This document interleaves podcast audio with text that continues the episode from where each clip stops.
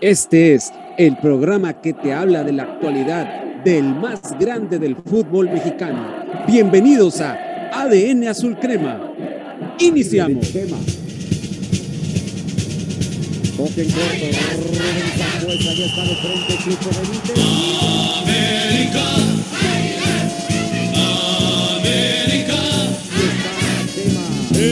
Estoy contigo, oye mi corazón. América, América. Hola, ¿qué tal mi gente? Buenas tardes, Dios me los bendiga muchísimo. Muchísimas gracias por estar aquí en su programa ADN Azul Crema. El número uno es que hay que hablar del equipo más poderoso de este universo y son las Águilas del América. Ese equipo que lo odias con todo tu ser, que siempre lo vas a querer ver perder o que lo amas con todo tu corazón, que lo tienes tatuado en tu alma, en tu ser y que cuando lo amas con todo tu corazón, toda la familia tiene que ser americanista, ¿eh? porque aquí en mi casa, quien no le va a la América, se larga. Y eso lo tienen clarísimo. ¿eh? Así que bueno, así es, así es ser americanista. Sabes de antemano que debes de ser amado o odiado. Es un placer, mi gente, estar aquí con ustedes en un programa más de ADN Azul Crema. Y comienzo por presentar al elenco del día, del día de hoy. Voy contigo, Angelito. ¿Cómo estás, hermano? Dios te bendiga. Buenas tardes. Gracias por estar aquí. ¿Qué tal, José Ramón? ¿Cómo estás? Espero que estés muy bien. Un saludo para todos los que nos están escuchando. Excelente miércoles. Muchos temas que debatir, sobre todo en este cierre de campaña. Hay que evaluar cómo cerró el América el torneo y sobre todo para ver qué es lo que nos podemos esperar en liguilla, sobre todo en una pausa de dos semanas que pueden ser importantes para Santiago Solari y tener una excelente planeación, como también mandarle un saludo al teacher y al buen Rubén. Vamos a ver, vamos a ver qué es lo que pasa con, con, Santiago, a ver si no, si no le afecta la situación de este parón que prácticamente va a ser una semana y media. Eh, una situación ahí lamentable para las Águilas del América. Voy contigo, teacher, ¿cómo estás? Buenas tardes, gracias por estar aquí, teacher. Mi estimado José Ramón, Rubén, Angelito y a toda la gente que ya nos escucha en Radio Gol La Campeona, este es su programa ADN Sulcrema, el programa que habla del equipo más amado, también más odiado, pero jamás ignorado hasta el minúsculo personaje de este mundo que sabe o conoce algo de fútbol, sabe lo que es el América. Así es de que, por eso les digo, jamás ignorado.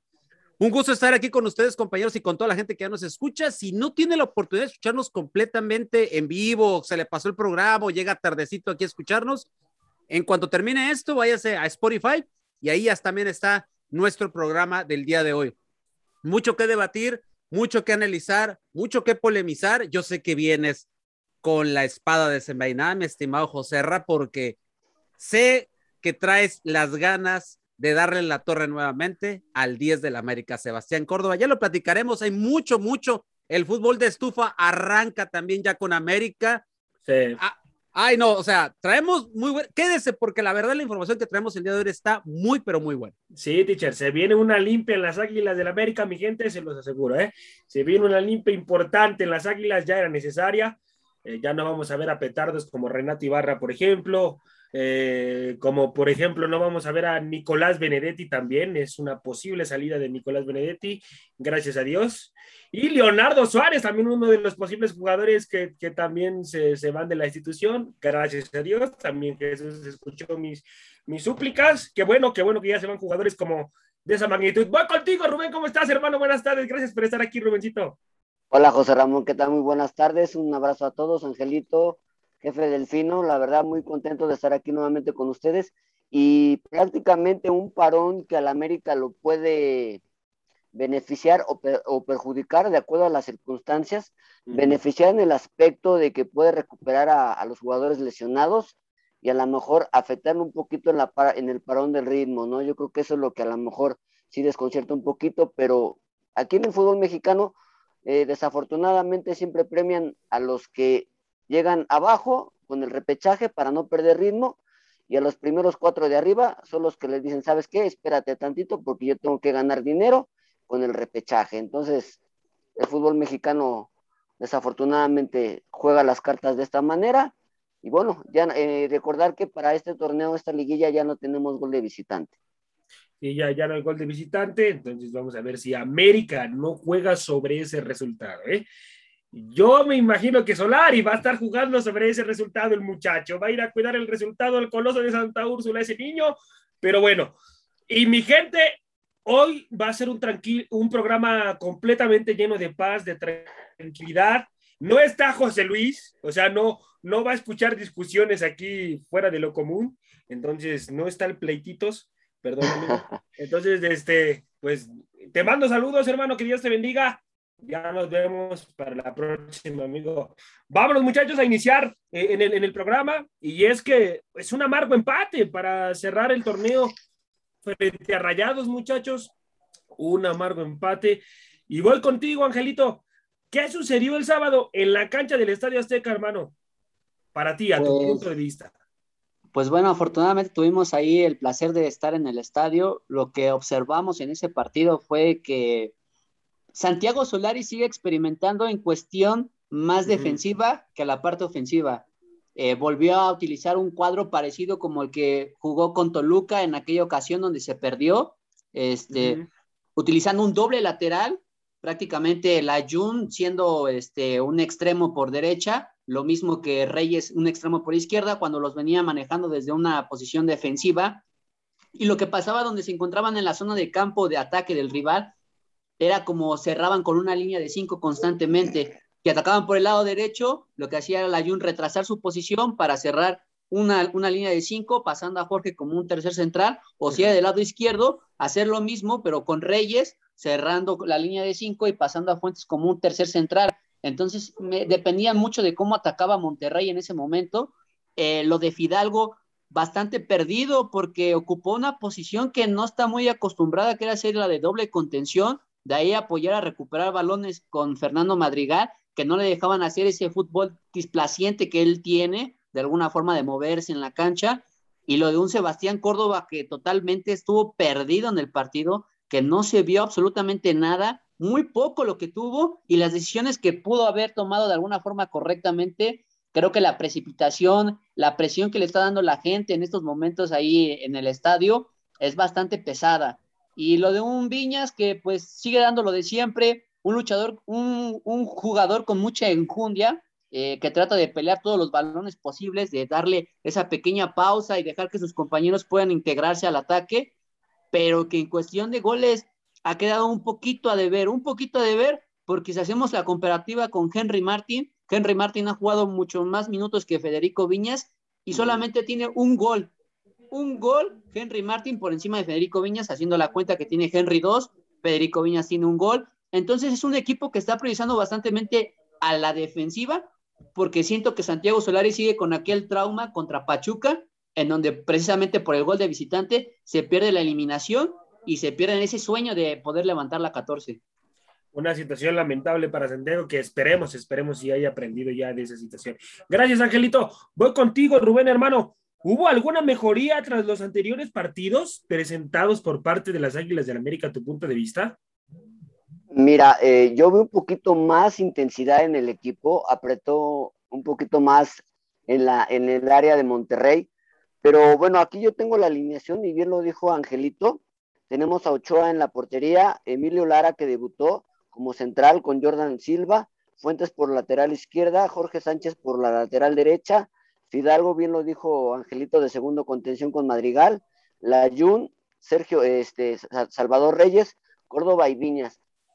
Esta alineación que estamos viendo es una alineación muy demasiado mezclada, uh -huh. tanto de jugadores titulares como jugadores suplentes. Y esto es una consecuencia de lo que hemos venido platicando. Yo vi a un equipo América así, quizás un poquito más intenso, pero parejo en el funcionamiento, no hubo algún cambio táctico para mejorar o para apretar más eh, al Monterrey, sobre todo en el segundo tiempo, sabiendo de la calidad que tenía los jugadores de Monterrey.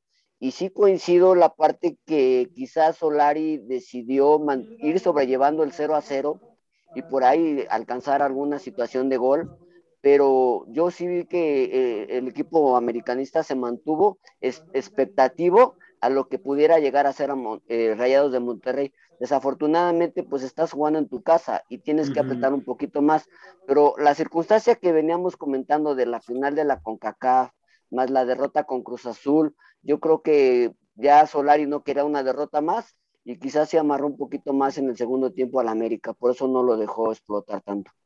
Así es, así es. Santiago que no ha encontrado un once base y creo que nunca lo ha encontrado, muchachos. Santiago siempre a como le juegan los equipos es como él va mostrando a los futbolistas. Entonces, creo que debemos irnos dando cuenta que con Santiago no vamos a ver un cuadro base. Voy contigo, teacher.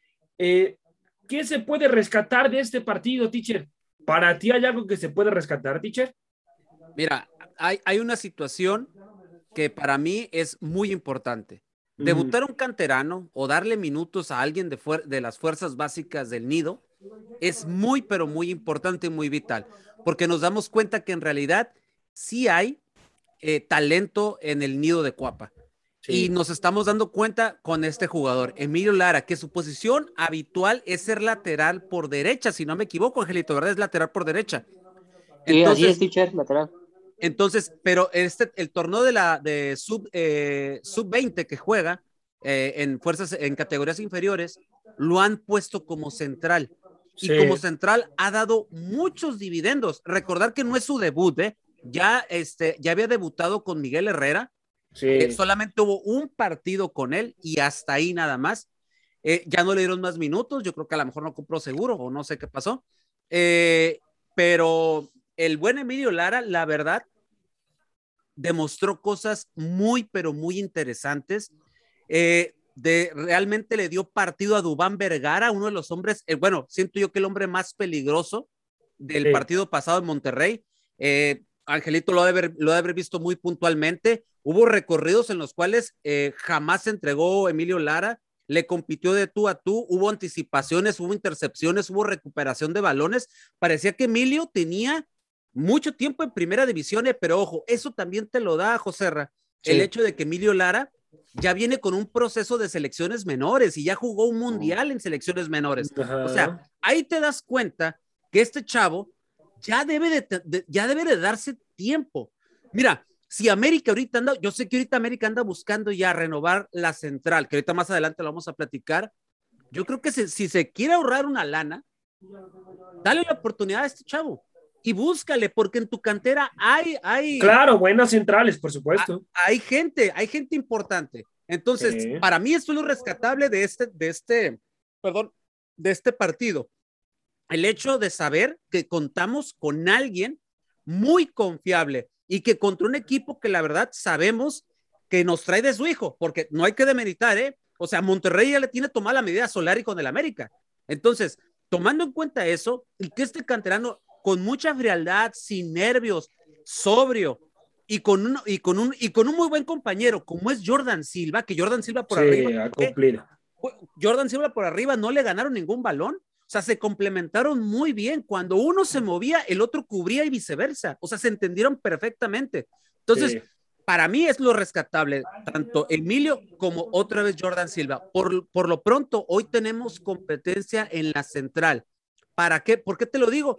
Para que Bruno y el mismo Manuel Aguilera, que es el hombre de todas las confianzas de Santiago Solari, no se sientan confiados, ¿eh? Y que un error en liguilla los pueden cambiar, ¿eh? Y recordar también que está Cáceres, que Cáceres ahorita trae una situación muscular. Bueno, es lo que comentan, ¿no?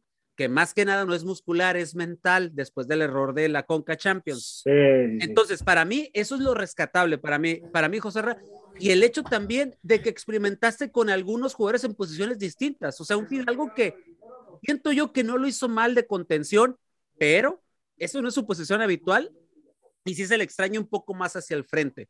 Yo creo que a Córdoba, vuelvo e insisto y lo hemos dicho aquí, retrásalo poquito más. Nada le hubiera costado Solari retrasarlo hacia el punto, hacia, siendo un segundo contención como inició con América. ¿Se acuerdan con América de Miguel Herrera? Jugaba de a veces de un segundo contención. Sí. Y lo hacía de muy buena manera. Ahí fue cuando el chavo le empezaron a descubrir condiciones de que el chavo tenía cuál esperar al frente y después lo fueron habituando más arriba. Sí, pero. permíteme, José eh, antes de que, antes de que, de que, de que comentes algo, yo siento que lo rescatable de esto es que yo eh, veo que este América, el partido pasado, siento que mentalmente como que ya cambió el chip obviamente con esos experimentos, por así decirlo, porque ahorita Solari lo pudo hacer, ya no lo movía nadie del primer lugar. Sí, sí, sí. para ver qué es lo que puede, qué variantes puede hacer en liguilla, porque las va a necesitar, ¿eh? dependiendo Sí. también del equipo con el cual se enfrente, las va a ocupar y es, y es, es importante que, que este, saber qué variantes tiene. Otra de las cosas buenas, aunque no se le dio minutos, mí me hubiera encantado verlo. Santiago Naveda estaba en la banca, ¿eh? Sí. Y eso es muy buena noticia también. Sabes perfectamente que Naveda recuperando nivel y teniendo minutos, que se pongan otra vez las pilas tanto Richard Sánchez como Pedro Aquino, porque si no se ponen las pilas, a uno de los dos les va a tumbar la titularidad. Eso Ah, para mí es, es la, es lo importante de este partido. Gracias, teacher. Por supuesto, se tienen que poner las pilas ahí eh, el gran Richard Sánchez, porque si no, eh, Naveda con la mano en la cintura se la quita. El chavo tiene, tiene una calidad mucho, pero mucho, muy interesante. Voy contigo, Angelito. ¿Difieres o concuerdas con lo que dice el teacher, hermano? No, estoy totalmente de acuerdo, sobre todo lo de Emilio Lara, que eh, un juvenil, que ya lo comentaba el teacher, que estuvo en una final de Copa del Mundo de sub-17, subcampeón con la selección mexicana, jugando otra posición, obviamente, recordamos que es lateral por derecha, pero no lo hizo nada mal, siento que también el equipo lo arropó bastante, le dio esa confianza, le dio esa seguridad y no desentonó, ¿eh? una central bastante joven que le da otro tipo de ritmo al partido y que le da más confianza al equipo, ¿no? Porque decíamos que Manuel Aguilera y Bruno Valdés lo que pesaba era la cuestión de la edad, porque al momento de mm, unas pelotas filtradas o ataque a las espaldas, les ganaban muy fácil y era donde el rival, bueno, era donde nosotros nos veíamos un poquito más endebles y sufríamos bastante. En la cuestión del medio campo, lo de Santiago Naveda, yo pensaba que lo ideal era ponerlo en Cruz Azul, en Cruz Azul o incluso en este partido, no estaba nada mal, pero se me hace raro que Santiago Solari no lo haya ocupado, sabiendo que ya tuvo un proceso con sub-20, donde ya tuvo minutos, donde ya se le vio que trae las ganas y que pues sobre todo lo vas a tener que ocupar en liguilla, porque siento que el Mono Zuna ya no da tanta confianza para Solari porque no lo metió en ninguno de estos dos últimos partidos después de aquella final. Eh, lo de Fernando Madrigal, que te cumple, pero te cumple muy discreto. O sea, no, no, es, no ha sido avasallador como lo vimos en aquella pretemporada contra Tigres o contra Atlas en Estados Unidos. Lo de Córdoba, bastante preocupante, la verdad es que no, no entiendo qué está pasando el muchacho. Lo de Fidalgo, sabemos que es un, es un jugador que es muy, muy, muy bueno, saltando ahí entre líneas, jugando. Y lo de Santiago Solari, hay que preguntarnos, ha dado entrevistas en donde ha estado un poquito especulativo a la defensiva, en donde dice que estamos en un torneo bastante acero, a, aceroso, a, bueno, tratando de decir que de, es un torneo más del azar que, Azaroso. De lo que puedes hacer como fútbol, ajá. Entonces, también siento que el técnico no, no está poniendo también parte de, parte de él, de, darnos esa confianza a nosotros como afición, de decir, estamos con un técnico que está seguro que quiere ganar un título y que cree que lo va a hacer, pero siempre como que trata de demeritarse un poco y siento que no debería ser así, porque no por algo tuviste 17 jornadas en donde fuiste el equipo más regular y si nos vamos en todo el torneo completo, sumando lo que fue el clausura del torneo pasado y este torneo que es el apertura, tuviste 74 puntos, fuiste el equipo más regular en todo el torneo, por lo menos en esta campaña de liguilla tienes que demostrar de que esos 74 puntos valieron la pena, de que ese trabajo valió la pena, porque si no va a quedar al olvido. Y por más que él quiera decir que, que se le reconozca, que se le mantenga, es que la verdad que aquí en el América se van a vivir de resultados. Aquí a nadie le interesa cómo, cómo cierras, con cuántas cantidades de puntos teniste, si tuviste alguna diferencia de goles, si fuiste el mejor en algo. Aquí lo que va a tomar en cuenta es, ¿levantas un título, sí o no? Y eso va a ser fundamentalmente para que Santiago Solari entienda que hay que levantar un título, no podemos especular. Tenemos que seguir trabajando como lo ha hecho y creo que no lo hizo mal, pero siento que tiene un trauma y es aquel partido contra Pachuca que no se ha podido sacar hasta el momento, porque lo vimos en el partido experimentando con dobles laterales, tratando de ser más defensivo que ofensivo. Y cuando tenías un jugador de más en aquel partido contra Rayados, la pensaste mucho, independientemente de la polémica del penal que podemos hablar más adelante, siento que en cuestión ofensiva titubeaste bastante. Tuviste para haber matado ese partido, pero también dejaste que el mismo rival se creciera y pues te vas con un empate que para mí es más sabor a derrota que un, que un sabor a, victoria, por llamarlo así. No, una situación lamentable la, la, la, de Santiago, y que si no es campeón con las Águilas del la América, no se va a ir, mi gente, todavía tiene un, un año más de contrato, pero no, no se va a Santiago porque no le han traído ciertos futbolistas que él, él ha pedido. Que si, le hubieran, que si le hubieran traído a los futbolistas que el mismo Santiago eh, había pedido, definitivamente se, tenía que haber ido en este torneo si no levantaba el título, ¿eh? Pero bueno, algo, algo lamentable y ojalá y Solari sepa, sepa que, es importante en, la institución donde están los campeonatos, los títulos, y si no, pues bueno, va a tener que dar un paso al costado. Voy contigo, Rubén, hermano. ¿Hay algo bueno que tú puedas salvar en el torneo en general por parte de las Águilas del América, hermano? Yo creo que sí, yo creo que hay varias cosas. Lo que pasa es que la América tiene demasiada presión y, sí. y, muchas veces no se valora las cosas importantes. Y creo que Solari lo ha, lo ha tratado de remarcar durante toda la temporada, incluso en las mismas conferencias de prensa. Obviamente el primer punto es el superliderato, ¿no? Eh, en el fútbol mexicano no es nada sencillo ser superlíder, no es nada fácil llegar a una liguilla y más como llegó el América, ¿no? Este, llegó con 10 triunfos, 5 empates y solamente dos derrotas, una de ellas ante Toluca, un partido desastroso totalmente, y con Cruz Azul, bueno, ya supimos lo que pasó, ¿no? El, el hierro que cometió eh, Valdés, pero yo creo que lo rescatable, los puntos fueron, hicieron 35, en el margen es una buena cantidad, y sobre todo por algo que, que, quiero comentar y compartir con ustedes y con todos sí. los eh, radioescuchas que nos están eh, haciendo favor de escucharnos. Solari tuvo dos torneos. Uh -huh. Tuvo que eh, complementar la CONCACAF y la Liga.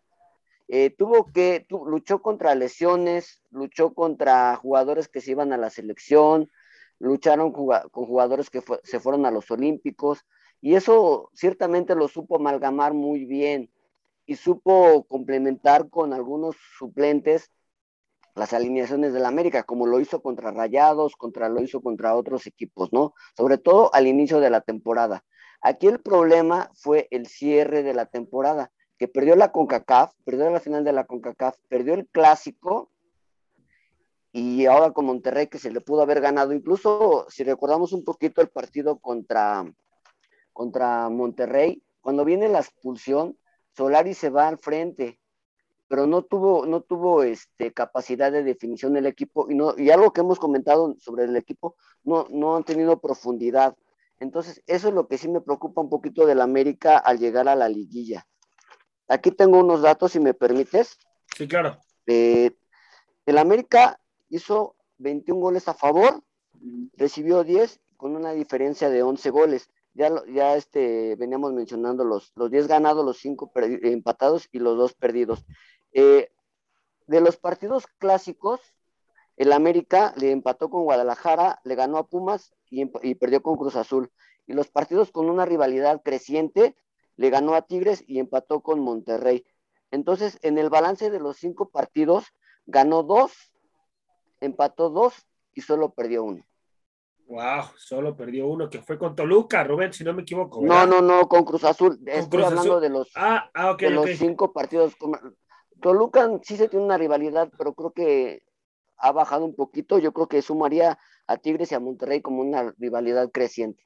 Tigres y Monterrey, sobre todo con Tigres, Rubén. Ha ido sí. creciendo esa, esa rivalidad por parte de las Águilas del la América. Vámonos, muchachos, ya con la última pregunta para cerrar este bloque. ¿Córdoba merece salir de titular en la liguilla, muchachos? Voy contigo, Angelito. A tu punto de vista, ¿debe ir de titular en liguilla o no? Yo creo que no. Yo creo que no. Eh, también, bueno, hay que evaluar eh, qué, qué, tantos minutos le pueden dar en selección en estos partidos que tienen el viernes y el martes con, contra Estados Unidos y Canadá, ver si el Tata Martino le da minutos y ahí a lo mejor nos podemos dar una idea de si Córdoba pudiera ser titular, ¿no? En dado caso de que jugara sus dos partidos, pero lo que ha demostrado, la verdad es que ha dejado mucho que desear, sobre todo en la toma de decisiones, un jugador creativo que tiene el talento, que no lo podemos negar, pero que se me hace muy raro que después de los Juegos Olímpicos haya tenido un apagón bastante feo, porque en Juegos Olímpicos era el boom, sobre todo por lo, por lo que generó. De hecho, estuvo en el once titular de, de, todas las elecciones en cuestión de, de, los Olímpicos. fue el, el, tercer mexicano, si mal no recuerdo, que estuvo reconocido en el torneo este, avalado ahí por la Federación de los Juegos Olímpicos, pero que después de que regresó, automáticamente no ha, no, no ha tenido un despertar en el equipo. Ya lo habían comentado el teacher Delfino, que solamente hubo un gol y ese gol fue de penal de Sebastián Córdoba. Fue contra el Atlas, que venía regresando de la jornada 7 y que tenían poco de haber desempacado de Tokio. Pero después de ahí no, no tuvo asistencias, no tuvo juegos en donde ingeriera su participación de decir Córdoba está pesando en la cancha, se perdía bastante y automáticamente en este cierre de liguilla, sobre todo en la final, que eran momentos importantes, que a lo mejor las otras jornadas se te pueden olvidar, pero que en una final que pudo haber demostrado algo más que tenía Córdoba, quedó mucho que desear, no pidió mucho la pelota, poco displicente, eh, la toma de decisiones no, no era la correcta para mí, los pases no eran correctos, o sea, no hubo un peso de ese 10 que tanto estábamos esperando, que a lo mejor en un principio se creía porque estaba dando un buen momento en torneos internacionales, pero que ahora con América ha caído bastante y que hay jugadores que incluso lo pueden suplir mejor, ¿no? En este caso, Fidalgo, que fue en el partido pasado, hacen un cambio de posición, por llamarlo así. Álvaro Fidalgo es un doble contención para, según darle la posición correcta a Córdoba, que es media punta, pero tampoco así pudo funcionar, porque ya ves que Santiago Solari lo venía manejando como un extremo por derecha. Así es, así es, pero bueno, Córdoba, no sé en qué le está pasando a ese muchacho. Le está quedando grande la 10. Sabemos de su talento futbolísticamente hablando. Y mi gente, si él llega a retomar el nivel, yo voy a ser el primero en decir que Córdoba está funcionando bien dentro de las Águilas del la América. Es que tampoco voy a liquidarlo al futbolista si está haciendo bien las cosas. Lo que pasa es que aquí en América no vamos a solapar a los futbolistas cuando sabemos que están haciendo malas cosas. Voy contigo, Rubén, hermano. ¿Qué le está pasando a Córdoba a tu punto de vista, Rubén? Eh, yo creo que desafortunadamente no ha tenido la capacidad de entender en dónde está parado y qué número trae la espalda. Cuando tú vienes de fuerzas básicas, se supone que ya, no es que lo aprendas, es que ya lo debes de traer. Sí. O sea, ya, ya, debes de traer esa esencia americanista de, de la presión que ejerce un equipo como el América. Y yo siento que Córdoba todavía lo aventaron muy rápido al mundo, y no al mundo futbolístico, pero sí al mundo social, como que perdió un poquito el piso, y yo creo que esa es una de las razones, por ahí algunas situaciones que se han presentado, no sé si las quieran comentar, eh, yo creo que esa es una de las causas. Y cuando ya todo eh, piensan que va a recaer sobre de ti, sobre esa responsabilidad, y no tienes esa capacidad de, de liderazgo, porque yo veo que Córdoba no es como tan un líder. No, no, no, no, no lo es, le falta carácter, que, Rubén. Sí, le falta no es esos jugadores que se eche el equipo a, a, encima, como un Cuauhtémoc, sí. como un Ruso Brailovsky. No, es que ya no, va, ya no van a ser ya no lo hay, Rubén. ¿no?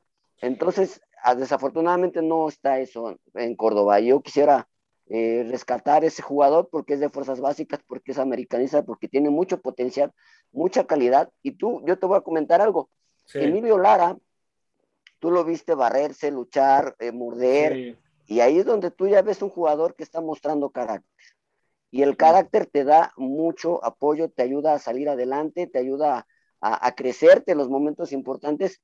Y Córdoba a lo mejor quizás le ha afectado un poquito tanto hate que viene de redes sociales, incluso de los mismos comentarios que en algún momento se ha hecho aquí y en algunos otros programas. Y también otros medios, mi querido Rubén, que lo han inflado de una manera fantástica al mismísimo Córdoba, ¿eh? ¿eh? Pero bueno, voy contigo, teacher. ¿A qué se debe la falta de juego de tu hijo Córdoba, teacher, por favor? Ok, este, para empezar, yo no tengo hijos, tengo hija. Y, okay. y tengo mi hija. Número, okay. número dos, soy sí, soy padre, pero soy tu padre. Okay. okay. Y, y, tercero, Córdoba, ¿qué es lo que tiene?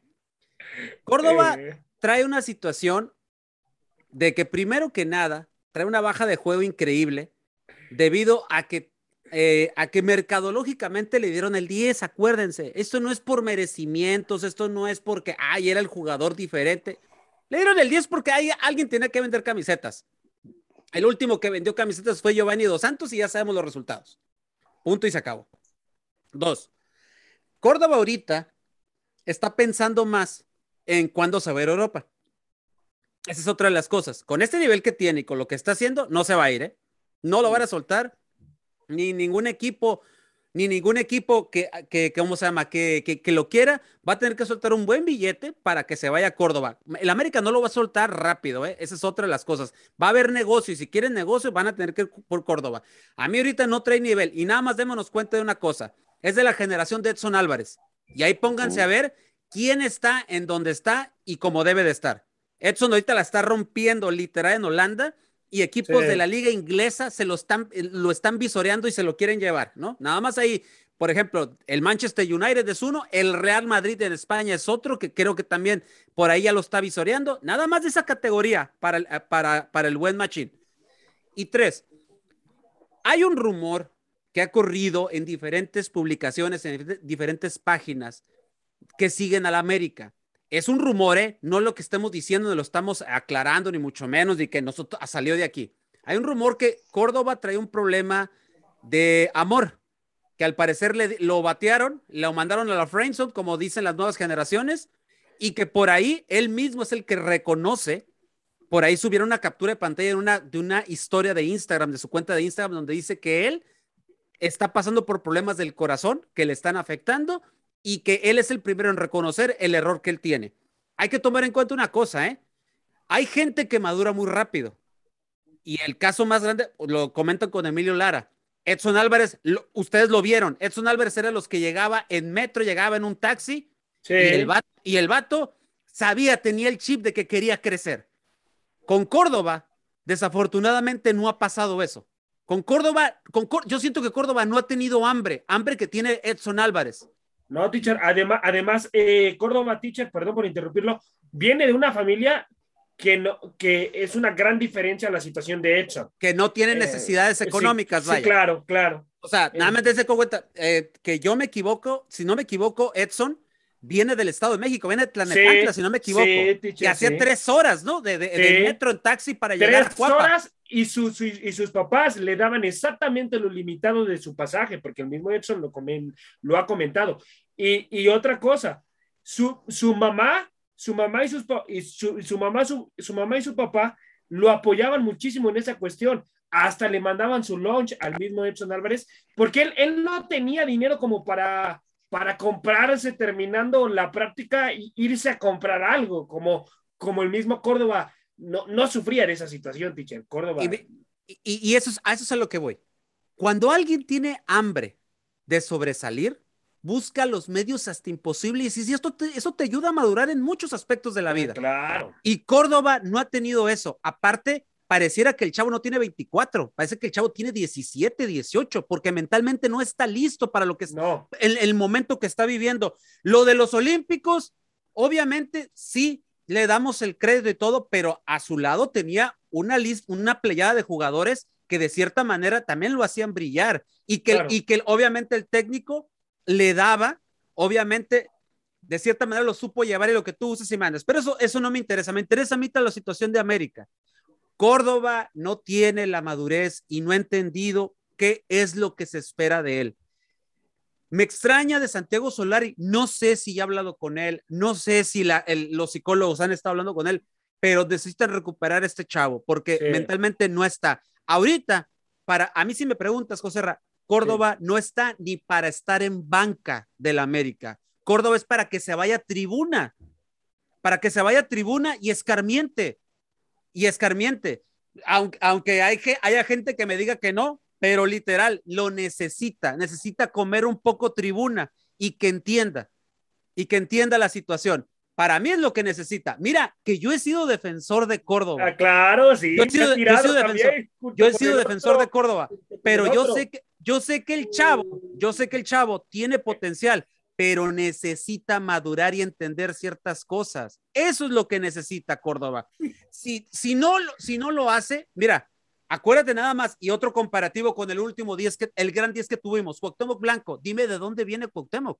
Del barrio, teacher. Del barrio, de la, de la po- también volvemos. La mentalidad. del- mentalidad, volvemos. Es una, es- volvemos a la mentalidad, volvemos al hambre, a las ganas de querer Sí. crecer. Córdoba no tiene esa necesidad. Y mientras no la, no la ha tenido, para él todo se le hace fácil. O sea, ¿por qué se molesta cuando el señor Paco Villa le dijo pecho frío? O sea, ¿por qué se molestó y fue y lo dijo en el escorpión dorado? O sea, volvemos a lo mismo. Que después No, lo o sea, castigaron. Lo No, o sea, y que lo por- castigaron, obviamente. Sí. Entonces, volvemos a lo mismo. El señor Córdoba no está listo ahorita. Necesitan ponerlo. Ojalá estas dos semanas, estas dos o esta semana y media, como bien dijiste al inicio, le sirvan a Córdoba para que sienta un poquito la cabeza y él mismo entienda qué es lo que se necesita de él. Que tiene grandes cualidades, lo hemos dicho infinidad de veces. Las Sí, sí, sí. tiene, es gran, gran jugador, pero volvemos. No tiene la mentalidad ahorita, está pasando por una, una baja de juego muy considerable, pero necesita madurar y es de ya. Así es, así es. Vamos a ver. Acaba de llegar el Gárgamel de ADN Azul Crema. Voy contigo, José Luis, hermano. ¿Cómo estás? Un placer que estés aquí con nosotros. Oye, ¿qué opinas de la situación de Córdoba, hermano? ¿Concuerdas o difieres de todo lo que acaba de decir el teacher? Mira, primero que nada, un gusto por estar aquí con ustedes eh, y, un- y una disculpa por el retraso. Las circunstancias de vivir en la Ciudad de México, pues te priva de muchas cosas, pero pues aquí estamos como se debe, ¿no? Con el compromiso de hablar del equipo más grande de México.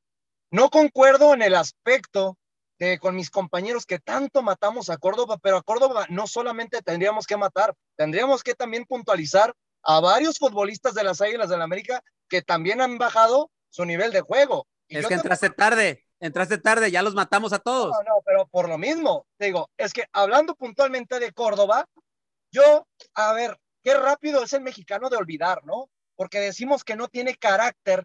Y yo me acuerdo que atrás de un refuerzo llamado Luis Romo en los Juegos Olímpicos, el segundo que marcaba diferencia, presionando a sus compañeros para tener generación de juego, era Córdoba, ¿eh? Yo no me acuerdo de alguien más, ni Vega, ni Antuna, ni José Luis. Henry, ¿Y no dónde había nadie más. ¿Y dónde Solamente quedó ese carácter? ¿Y dónde Claro quedó ese carácter? No, ¿Y dónde le a mí quedó? A ver, a ver, teacher. Otra cosa es de que el, el carácter se lo esté guardando a que no tenga carácter. De que tiene carácter, lo ha demostrado. Solamente Entonces, puede ser que le está afectando, como tú lo mencionas, de que le hayan roto el corazoncito. Pero a mí, con todo respeto, como aficionado del América, analista y, y fiel seguidor del equipo, a mí me vale madre, así lo digo, su vida personal. Yo quiero que me rinda en el terreno de juego, que es para lo que le pagan. Yo por eso no lo estoy justificando. Pero lo de liderazgo, yo creo que sí lo tiene. Creo que eh, volvemos a lo mismo. Eh, otro futbolista que le tiene que llamar la atención por la experiencia y problemas psicológicos con los cuales ha pasado, creo que es Miguel Ayun. Sería bueno que Miguel Ayun, con esa experiencia y esa capitanía que tiene actualmente en las Águilas del la América, pudiera apoyarlo con su psicóloga. Recuerden, hasta lo estuvimos cotorreando de que, oigan, hay que pasarle la psicóloga del Ayun a Jorge Sánchez.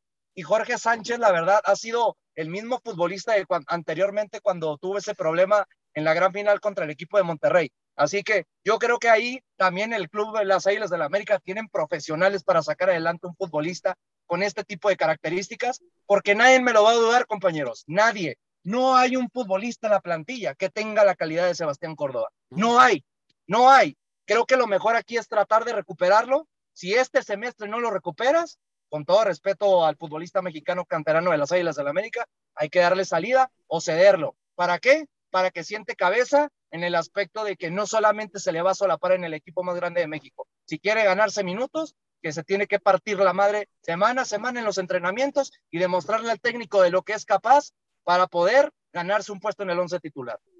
Así es, vamos a ver, vamos a ver qué pasa con Córdoba. Gracias, José Luis. Vámonos al siguiente bloque, muchachos, que todavía hay muchísima información. De cara a la liguilla, los posibles rivales son San Luis, Cruz Azul, Monterrey o Chivas. Hoy en día, ¿para qué están las Águilas del América, muchachos? ¿Para qué están las Águilas del América hoy en día? Voy contigo, Rubén, hermano. ¿Para qué están las Águilas del América hoy en día? Mira, por ahí también podrán ser los Pumas, ¿eh? Ahí en una combinación de resultados podrán también ser los Pumas. Eh, mira, es- este equipo ya, yo pienso que ya recuperado, tenemos que ir paso a paso. No, no, no podemos también echar las campañas, las campanas al vuelo ni decir que ya estamos en la final. No, yo creo que tenemos que dar un paso importante, sobre todo para Solari, el poder jugar los cuartos de final contra quien sea, contra el equipo que nos toque. Tenemos que ir paso a paso y sobre todo jugar con mucha inteligencia el partido de ida, algo que históricamente en los últimos torneos al América le ha costado mucho trabajo, generalmente siempre saca una derrota eh, en un, mal resultado del partido de ida. Y siempre estamos con las expectativas del americanismo de que no, no, hay que, este, en la casa lo resolvemos, en el Azteca eh, somos el equipo de las remontadas y ya tenemos que quitarnos también ese estigma porque tenemos que jugar bien el partido de ida y el partido de vuelta. Los dos son muy importantes, pero muchas veces el partido de ida, muchas veces marca los destinos de los partidos. Entonces yo creo que tenemos que ir paso a paso y enfrentar con todo el equipo que venga en el partido de los cuartos de final. Y ya de ahí, ya Solari entenderá cómo se juega esto. Espero que ya lo entienda, espero que ya lo comprenda y que se ponga las pilas en ese aspecto de decir, tengo que jugar cuartos de final muy bien para acceder a la semifinal. Y así pasito a pasito. Así es. Y concuerdo contigo, Rubén, ¿eh? América ya tiene que empezar a jugar bien los dos partidos, hermano, porque eso de que, ay, si ya no ganaron ahora en el Azteca, ya vas con que, ay, el América ahí va a dar, va a dar de qué hablar, va a dar la vuelta, eh, somos el equipo de las remontadas, como bien lo mencionas. Entonces, Solari ya tiene que empezar a ganar desde el, desde el primer partido y el segundo ir ya más tranquilo, ir, ir ya con, un, con una situación de un resultado cómodo para él y sobre todo pues manejar el resultado también de que ya no eh, cuentan el gol de visita, entonces también para él pues es algo a favor de Solari. Pero bueno, eh, teacher, ¿qué le falta por mejorar al América, teacher, de, de cara a liguilla, teacher? Para empezar, que la media cancha esté sana. Sí. Yo les he, yo les he venido diciendo y, y la frase es, es muy válida siempre. Las medias canchas dan títulos y el problema de, de, América en este torneo es que la media cancha no ha estado bien durante la, mayoría, la mayor parte del torneo. Cuando no se lesionaba uno, tenía baja de juego otro. Cuando uno no estaba por, por una situación de lesión, se estaba otro, etcétera. Y yo creo que es muy importante, es muy importante que Richard y Aquino en estos momentos estén ya disponibles. A, a mí lo único que me preocupa ahorita es que Pedro Aquino sí fue a la convocatoria de Perú y que, y que, ¿cómo se llama? Y que el, el, peruano no le pase nada en los partidos de fecha FIFA, ¿eh? Porque ahorita es importante que él esté ahí, es importante. Richard, al contrario, sí se quedó en México, sí se sigue recuperando, pidieron el permiso para, para, que, para que se quedara y Richard, para mí, sí va a estar en, en, en la liguilla, sí o sí. Ahora, Fidalgo necesita, se necesita recuperar la mejor versión del jugador. Yo sé que ha sido el goleador del, del torneo, ha metido cuatro goles, eh, pero necesitamos que este, este, Fidalgo, aparte de dar buenos pases y ser muy, este, tener mucha confianza en eso, también necesitamos que encare, que sea diferente, que, que, juegue de mejor manera, que vaya hacia el frente, que busque la jugada también diferente. Si no tenemos a un Córdoba eh, sano, o sea, sano en todos los aspectos, pues tenemos un Fidalgo que yo sé que no es lo mismo, pero Fidalgo puede ser también ese jugador de cierta manera diferente. Si esos tres no andan bien, la media cancha de América va a sufrir. Lo, único a mí que ahorita me da esperanza, y no sé si le vayan a dar minutos, es a Santiago Naveda, lo dije hace rato. Si le dan minutos a Santiago Naveda, vamos a ver qué pasa, que yo lo que por lo que veo, por lo que más o menos visualizo, yo creo que a Naveda lo van a utilizar si es que vas ganando el partido de manera apretada, lo vas a meter para cerrar partidos. Y, sí. si, es, y, y, si es que está sano y, y, y, el cuerpo médico y el kinesiólogo y el preparador físico ven que está apto, no lo van a meter y van a meter a Madrigal, por así decirlo. No, hasta el mismo Monos Una que, ay Dios mío santo, espero que no se le recurra a Monos Una porque la verdad yo no sé qué hace en América. En fin, para mí eso es lo que hace falta mejorar en este América. Porque la, la defensa, de cierta manera, fuimos la defensa uno y eh, eh, todo mundo queriendo matar, todo mundo bueno, la defensa uno junto con Atlas, eh, y todo mundo queriendo matar a Bruno Valdés y a Manuel Aguilera, pero ojo, ¿eh? O sea, aún a pesar de todo, dieron buenos partidos. Entonces, por eso digo, hay que, hay que, hay que, este, hay que recuperar la media cancha de América. Hay que ver, hay que ver qué sucede. Voy contigo, José Luis, hermano. ¿Cuáles son los jugadores puntuales, a tu punto de vista, hermano? Los, los, jugadores cruciales que pueden marcar diferencia en esta liguilla, hermano. Yo creo que son tres. Principalmente sabemos que el futbolista fundamental y el que debe ser el futbolista de la temporada para mí, a cuestión de resultados de que para que el América estuviera en primer lugar, es Paco Guillermo Ochoa. Sin ninguna duda dependemos mucho del portero, el mejor portero para mí del continente, lo he, lo he venido diciendo en las últimas semanas es un portero que la verdad demuestra tener esa alta calidad y creo que nunca nos había tocado verlo con esta calidad tan impresionante a nivel de clubes. Eh, número dos.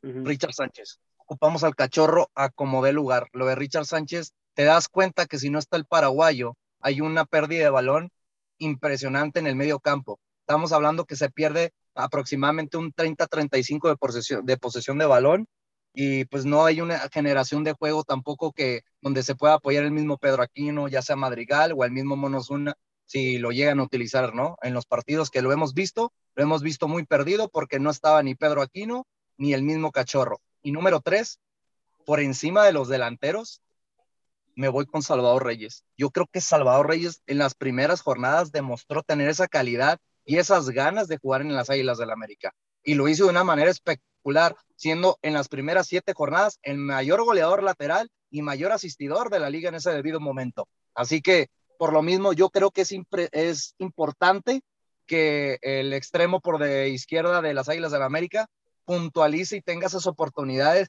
y esas ganas de competir, porque ya como se dio cuenta que le quitó el puesto titular a Luis Fuentes, ya no vemos realmente ese tipo de competencia de que, ah, pues sabe- sabemos que se puede disputar ese puesto, le va a echar un poquito más de ganas. Como ya lo tiene más que asegurado, sí hemos visto una bajón de, de, de juego, de su calidad. No estamos diciendo que esté jugando mal, pero realmente sí lo vemos un poquito con más de comodidad en esa posición. Yo creo que me inclinaría por esos tres por encima de los demás, porque recuerden que estas Águilas del América no depende de un centro delantero, que sí, debería de ser así, ocupamos un killer, pero no, e- e- es lo que tiene esta versatilidad y conexión de equipo, de que se dividen los goles en todos los factores del campo. Así es, así es. Vamos a ver, vamos a ver qué pasa con estas Águilas del América. Vámonos al siguiente bloque, muchachos, que el tiempo, el tiempo ya lo tenemos encima. ¿Qué, qué sigue para las Águilas del América si no levantan el título, muchachos? ¿Qué sigue a su punto de vista para las Águilas del América si no son campeones? Voy contigo, Rubén, hermano. ¿Qué puede pasar si no es campeón las Águilas del América a tu punto de vista? Eh, guillotina, guillotina. Yo creo que no hay más. O sea, este, lo de Baños y lo de eh, Diego, Diego Ramírez ya es, sería insostenible. Lo comentamos desde que inició la, la, la CONCACAF. Lo único que podría ser- salvar a estos dos personajes es que el América ganara uno de los dos títulos. Y si no gana ninguno, prácticamente debería incluso ellos, en este caso Santiago Baños, poner su renuncia en la mesa del patrón y decirles adiós y traer otro directivo que, que tenga los pantaloncitos de poder negociar y traer jugadores importantes. Yo creo que ya, ya estuvo bien de esas negociaciones ciertamente dudosas de, Santiago Baños y algunos jugadores que ya lo comentaron mis compañeros al inicio de, del, del programa, lo de Benedetti, lo de Nico Castillo, lo de por ahí Roger Martínez, eh, este chico también Leo Suárez, ya jugadores que no están dando lo que se necesita en el América y que se están pagando sueldos muy altos por ellos y que los tienes amarrados. Desafortunadamente, vol- volviendo al problema de Baños, no ha podido negociar ni no los ha podido eh, rescindir el contrato y no los ha podido ubicar en, en, en otros equipos, ¿no? Entonces yo creo que ya es justo que se corte de tajo todo este, este, esta maraña de problemas que tiene el América. Ra, perdón, que, Gracias. Sí, perdón, que me adela- perdón que me adelante. Mira, eh, ahorita Sí. lo que está diciendo Rubén eh, se apoya también o nos apoyamos en la, en la columna de toque filtrado del portal de Medio Tiempo, donde se afirma que Emilio Escárraga, el dueño de las Águilas del América, pretende apoyar a Santiago Solari en el cargo de entrenador, este, pase lo que pase. O sea, ya lo habíamos comentado, ¿no? Si eh, América en, en cualquier instancia que sea eliminado o que no, o que llegue a la final y no levante título, Santiago Solari tiene asegurado su puesto. Eh, lo que se comenta es que Escárraga está contento o está bien así- as- eh, con, con Solari porque sabe perfectamente que le han quedado a deber. O sea, admite, admite el mismo patrón que ha quedado a deber él junto con la directiva. Ahora bien, eh, en esta misma, en este misma columna de, de este portal de medio tiempo, Azcárraga ya sabe quiénes, a quiénes hacer responsables en caso de que no se celebre un campeonato a fin de año. Y en ese caso sí se trata de Santiago Baños y el director deportivo, que yo no me acordaba de este tipo, de Diego Ramírez. Y, y les voy a decir por Sí, qué no me acordaba. Porque ¿cuántas veces lo han visto en conferencia de prensa o que salga a decir algo? No. Jamás. O sea, si nos damos cuenta, Santiago Baños tiene el control absoluto de todo, ¿eh?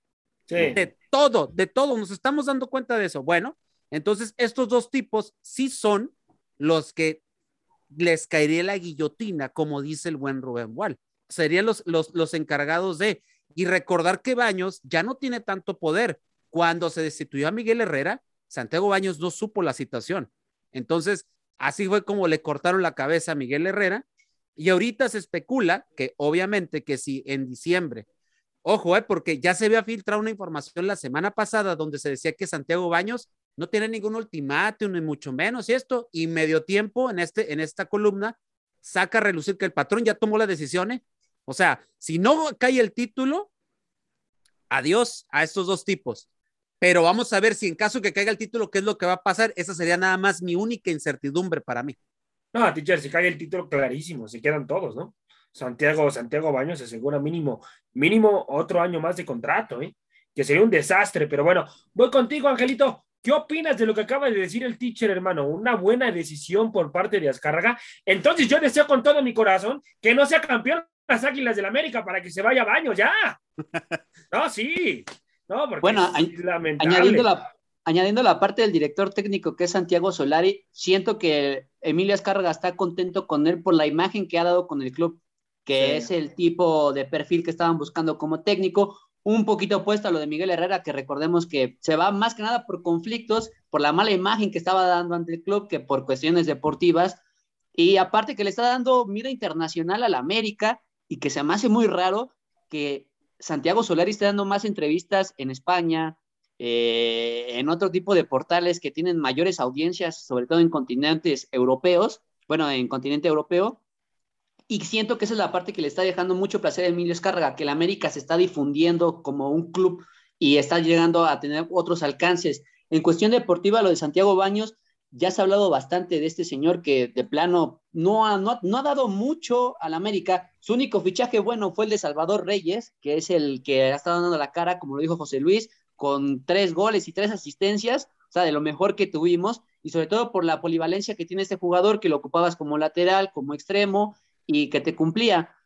Pero ya hay que destituir a este señor porque si recordemos, tuvimos un mercado de fichajes bastante largo que se cerró, si no mal recuerdo, el 20 de septiembre y no se, y no se contrató a nadie más. Se cerró así tal cual, creyendo que la plantilla estaba totalmente redondeada y completa. Y al día de hoy nos damos cuenta que sí falta un jugador extra, ¿no? Un jugador que a lo mejor te pueda dar otro tipo de, de inferencia en los juegos. Para mí, esta directiva ha estado dando mucho que desear y sobre todo la cúpula americanista, ¿no? Eh. Dirigida por Joaquín, Joaquín Balcácer, eh, ¿qué tipo de decisiones estaría tomando? Porque por lo que yo sé, él fue el que trajo a Santiago Solari junto con Raúl Herrera, el de las Fuerzas Básicas, Así es. no tanto fue la decisión de Santiago Baños. Entonces también hay que hablar de la dignidad de un director deportivo que si no está teniendo decisiones deportivas y las está tomando otro tipo de ejecutivos, pues mejor sería ya hacerte a un lado porque dañas tu imagen y aparte estás dañando a un club, a una institución. Y lo de Santiago Baños para mí ya más que cantado, al menos que pase un milagro, como lo dices Joserra, que levanten el título le daría un crédito de un año más. Y eso sería como el diluvio americanista, que también para agregar rápidamente, América no tendría pretextos de que es que la maldición del superlíder y todo eso, hay que olvidarnos de eso, ¿eh? León en el Guardianes, primer lugar, levantó el torneo. Cruz Azul en el torneo pasado, primer lugar y levantó el título. Entonces, esta América no está, está más que exigido para que pueda levantar el título en ese torneo. ¿eh? No hay nada de especulaciones de que superlíder y las maldiciones, nada, nada, nada. Hay que olvidarnos de eso. ¿eh? América Ah. está obligado a levantar este título. Concuerdo ver, contigo ahí, hermano, pero no concuerdo con lo de que ni aunque gane el título las Águilas del América se debe mantener a Santiago Baños. Sí, yo Él también ya se debe ir, es un Coincido. cáncer. Es un cáncer También para la institución. No le, no le aporta nada. Realmente, eh, dices un futbolista. No creo que falte un futbolista. Yo creo que nos faltan unos dos o tres, ¿eh? Yo estoy hablando de dos mediocampistas y un delantero killer, porque lo volvemos a decir. Y un extremo, ¿eh? el Un mismo extremo. Viñas no están haciendo, con toda la expresión de la palabra, ni madres. Los No. pocos minutos que ha tenido Viñas realmente demuestra querer tener esa titularidad, pero sabemos que Santiago Solari está más que casado con su delantero titular, que es Henry Martin. Yo creo que falta ese punto, ese centro eh, delantero punta matón, killer, que el América siempre ha car- caracterizado tener futbolistas de esa, de esa jerarquía. Un extremo por derecha Sí. y otro medio de contención. Nos falta Ahora- a fuerzas un medio de contención. Ahora, ojo, ¿eh? Sí. Ya se está filtrando otra vez lo de Carlos Vela. Nada más les aviso y les informo. Lo de Carlos Vela ya habían platicado, ojo, ya el patrón, y les cuento la historia, el patrón ya en su momento habló con él. Carlos Vela le dijo sí. Nada más, yo sé, José Luis, que quieres hablar, pero ahí te va, yo sé, eh, yo sé, yo sé que tú traes. Vete olvidando de Carlos Vela, teacher. Vete Por- ah, olvidando Carlos espérate, Vela. pues, pues déjame hablar, pues. Ahí, ahí te va. Llegas tarde y luego quieres mandar aquí, hombre. Este. dice, Carlos Vela vale 8 millones de dólares. Es lo que vale. Pero el problema no es eso. Los 8 millones creo que se los pueden pagar. Lo que cobra Sueldo. Teacher, 6.3 es que no es millones de tanto lo que- dólares. No es tanto los 8 millones, porque termina contrato y no ha renovado con el Sí, Galaxy. sí. Es que Exacto. va a llegar gratis. El problema es cuánto le van a pagar a Carlos Vela, porque sabemos que desde que Carlos Vela llega al América, es la figura mediática del fútbol mexicano. Por encima de Guiñac, por encima de Ochoa, se va a venir Carlos Vela en el golpe del boom. Y te puedo asegurar que a Córdoba le van quitando el 10, ¿eh? Así te lo voy diciendo. Mira, yo sí, Pero yo sí, no- yo sí le, yo sí le digo al patrón, eh, ¿qué quieres? Tráete a Carlos Vela. Digo, te voy a decir otra cosa. Aquí Cumple el los requisitos que pida. es que no va a llegar a, a la América. Yo ¿Por sé qué? que no. Se, se No, los no voy llega. a anticipar. Se los voy a anticipar. Hace dos meses, Carlos Vela dijo que no quería renovar con el Galaxy porque le daban ganas de volver al viejo continente. continente. Sí, Y también lo leí. ¿saben quién le tocó la puerta? Le dijo, oye, tú me hiciste muy, me diste muy buen papel en mi equipo. Te abro las puertas para que regreses y seas ese futbolista protagonista junto al gran equipo que tenemos hoy en día. ¿De quién creen que estoy hablando? La Real Sociedad. La sociedad.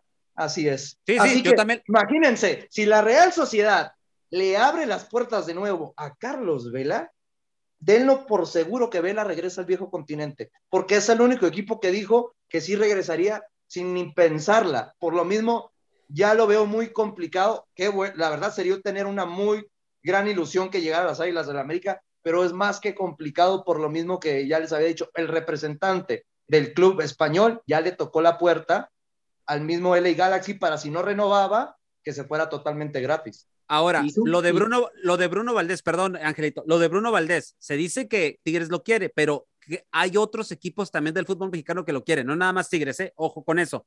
Y América sí anda buscando un central. Sí.